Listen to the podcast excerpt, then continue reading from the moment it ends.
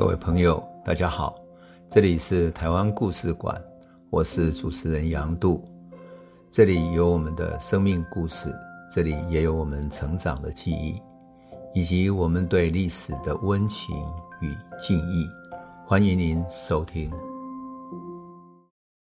各位朋友，大家好。我们讲到二二八的暴动开始之后，通过电台把台北的事件在全台湾散布出去了，并且电台也号召全台湾的民众起来反抗，所以它延伸成为全台湾的暴动。那么这个时候，负责台湾的当然是陈仪长官，行政长官公署的陈仪，所以他要想办法解决。起先。他采取了镇压的高姿态，在二二八的当天晚上，他下了戒严令，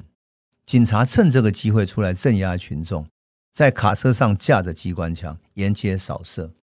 不少无辜的民众被射杀，曝尸在街头。可是也有外省人被打伤了、打死了，曝尸在暗巷里面。三月一号，民众开始攻打政府机关跟外省人开的商店。乃至于一些外省公务员的宿舍也变成攻击的目标。这个时候，很多外省人只好寻求台湾朋友的帮助，请他们偷偷把自己藏匿起来。全台湾各地都有这种案例。事实上，二二八里面有许多本省外省互相扶持的案例。比如说，台湾义勇队的队长李友邦，他的家里就成为义勇队同志的避难所，而雾峰林家在房子的夹层里面。保护了严家淦，为什么？因为他不能放在外面被人家发现，所以躲在房子那种特别造出来的夹层里面，让人家找不到。那台北市内的外省官员就带着家眷，有的集中到长官公署，有的跑到民众的家里去。就像我的亲戚，他们家也曾经保护了几个来台湾做生意的上海的商人。但是二二八终究是一场偶发性的暴动，它不是有计划的暴动。所以民众只是为了泄愤，等到冲突一升高，平常有怨恨的人，比如说战后从海南岛、福建回来的台湾兵，他们被日本遗弃，没有办法遣返，又被中国百姓当作汉奸打，所以回来台湾又失业，总是愤愤不平。又比如说以前被日本利用去大陆做生意的浪人，现在回来没有办法生存了，就在街道上闹事。但是坦白讲，按照我了解，像我的父亲或者我的父老的一辈，他们就告诉我说，其实，在台湾农村乡下反而比较平静，因为你只有很少的外省人，其实民间平常相处也很好，反而没有什么样的冲突。那么这个时候乱起来之后，过去是抗日的知识分子啊、农民组合的干部等等，这些有识之士感觉到这样的台湾如果动乱下去，会演变成为全面的乱局。而群众如果没有加以组织的话，会整个变成没有组织、没有纪律的报复性的暴力行动。因此，他们认为应该尽快的把群众组织起来，建立一个可以集体反抗、可以进行集体谈判、有自主性的群众团体。这个时候出来带领的就是原来选上的台湾省的国大代表、参政员、省参议员等等这些政界的领袖，他们都知道事态严重了。那为了解决问题，就组织什么？组织一个缉烟血案调查委员会。通过这个委员会，跟长官公署提了四项要求，包括：第一，解除戒严；第二，释放被拘捕的民众；第三，司令军宪警不得开枪，不可以滥捕滥打民众；第四，官民合组处理委员会，慢慢的来解决。因为提出了这个要求，然后陈仪也当场接受了。而且在广播里面宣布，所以三月一号晚上十二点开始就解除了戒严，而民众之间的对抗也慢慢的平息下来。那同时处理委员会也因为有各个方面的参与，所以整个在台北市这边稍微缓和了一点。但是全台湾各地的暴动已经变成燎原的之势了。基隆靠近台北，很快冲突就蔓延过去了。我们看到二二八九份那边就是跟着基隆这个情势所转变的，二八里面的场景就是靠近基隆这边。那么民众想要攻占基隆要塞，想要占领码头，可是要塞司令部下令开枪还击，所以无情的射杀让群众死伤很多。新竹的群众去攻占了警察局、市政府，甚至于自己去改选市长，选出一个新的新竹市长。而新竹县长有一个朱文博的这个人呢，他家中居然被搜出了现金有三百万，你就知道贪污有多么严重。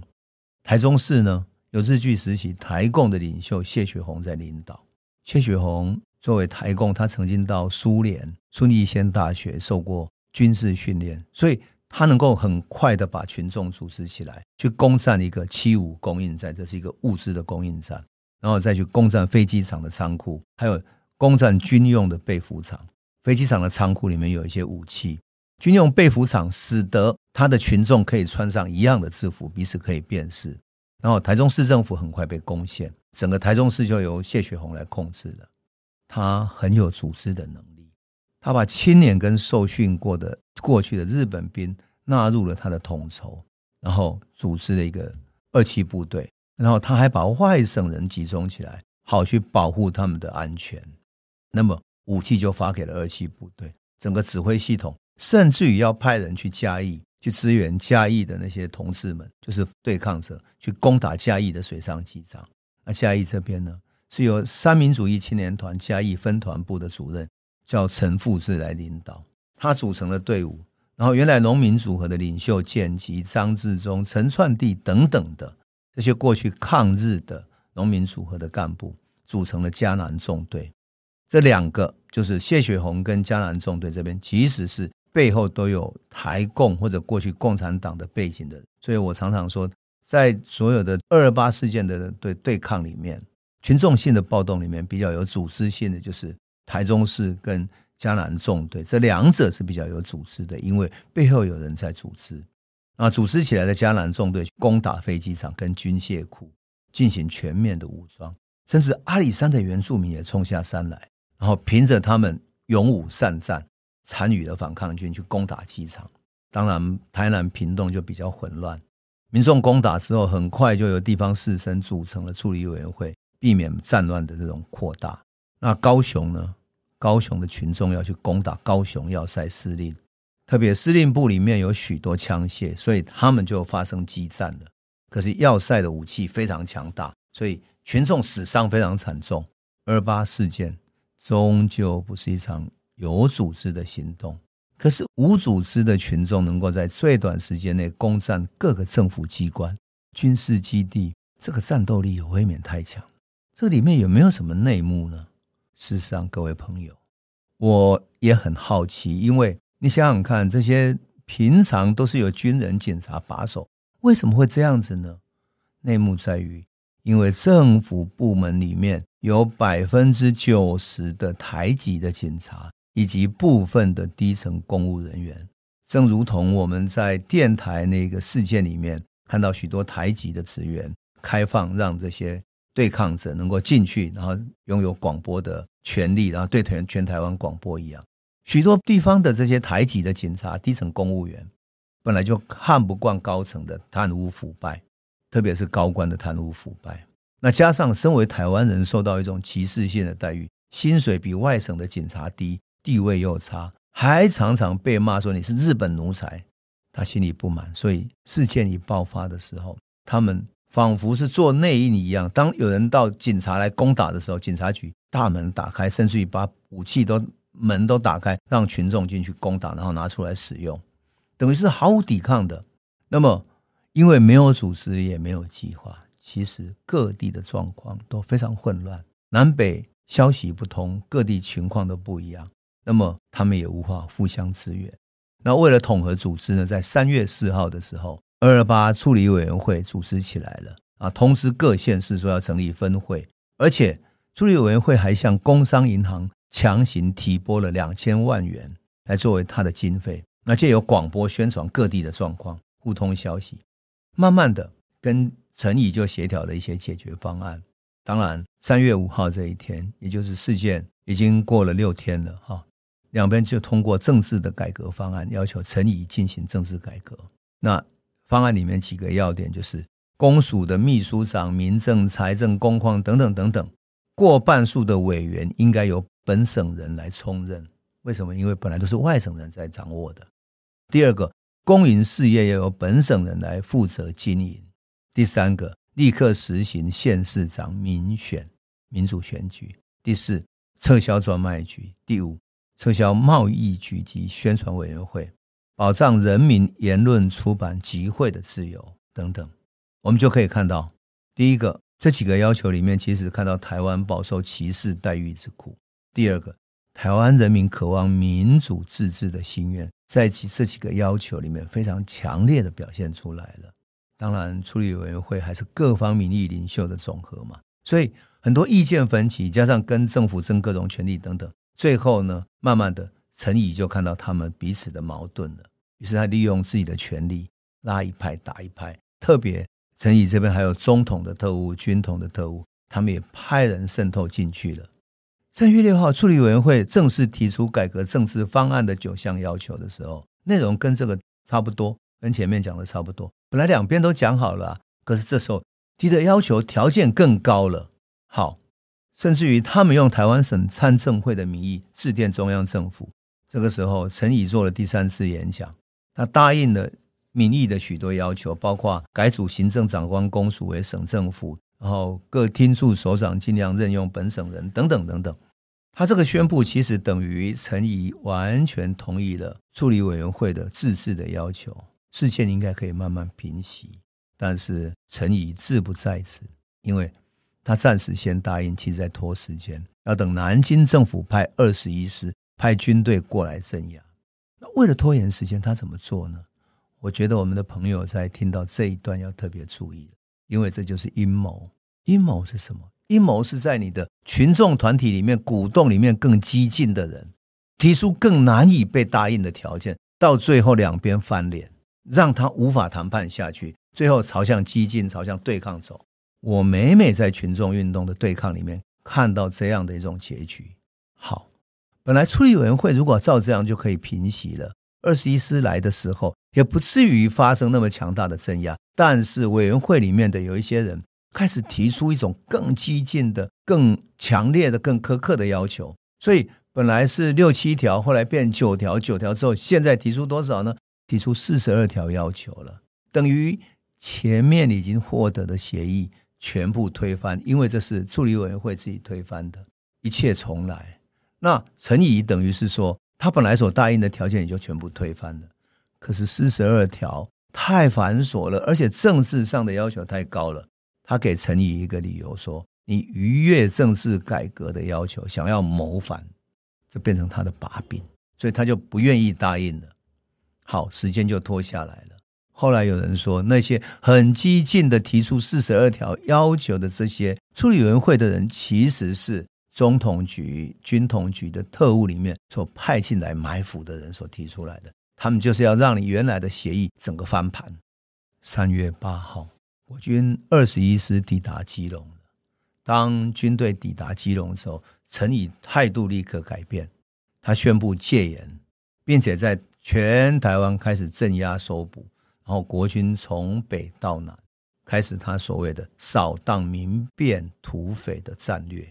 凡是碰到抵抗或者抗议的，一路用机枪扫射镇压等等。当然，民众也不是那么笨，他看到机关当然会躲，所以这整个很快的镇压就枉然下去了。而在战乱镇压的时局底下，很多是没有法律公开的审判的。所有的嫌疑人不分青红皂白，迅速被枪决，很多无辜的人就这样莫名其妙死在了刑场。最悲惨的例子莫过于什么嘉义的画家陈澄波，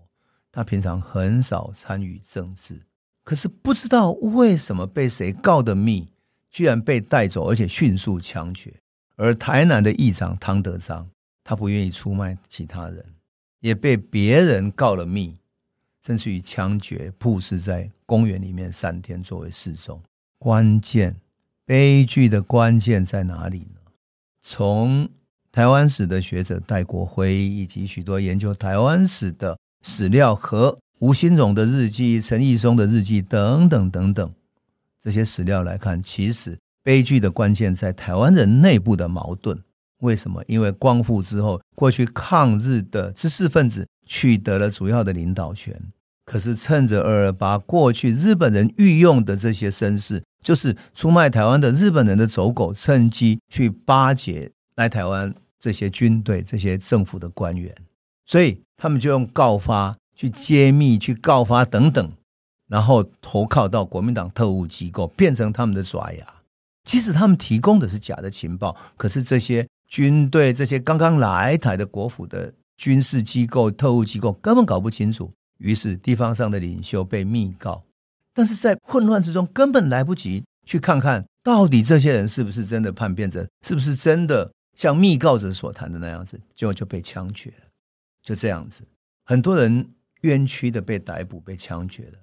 可是我们如果问一句：二十一师？对台湾是完全陌生的，他怎么知道要去哪里抓人？怎么知道这些人的地址在哪里？这些人在什么地方？甚至于他们过去谁怎么样呢？当然是台湾籍人士的互相出卖，他们为了争权夺利互相出卖。张七郎就是这样被出卖的，而大陆来台镇压的部队的人根本不熟，就这样子就一路被带着走了。汤德章、黄妈点，台北的陈新也是一样。陈新就因为据传说他担任华南银行的董事，有大量的股权，有人想借机除掉他，占有他的股权，就告密说他参与了二二八，而且是暴动的参与者，就被枪决了。这真的是很致命的要害。陈义松、吴浊流、吴新荣他们的日记或者书里面都写到了，就是最不堪的人性的丑陋。当然，扫荡之后，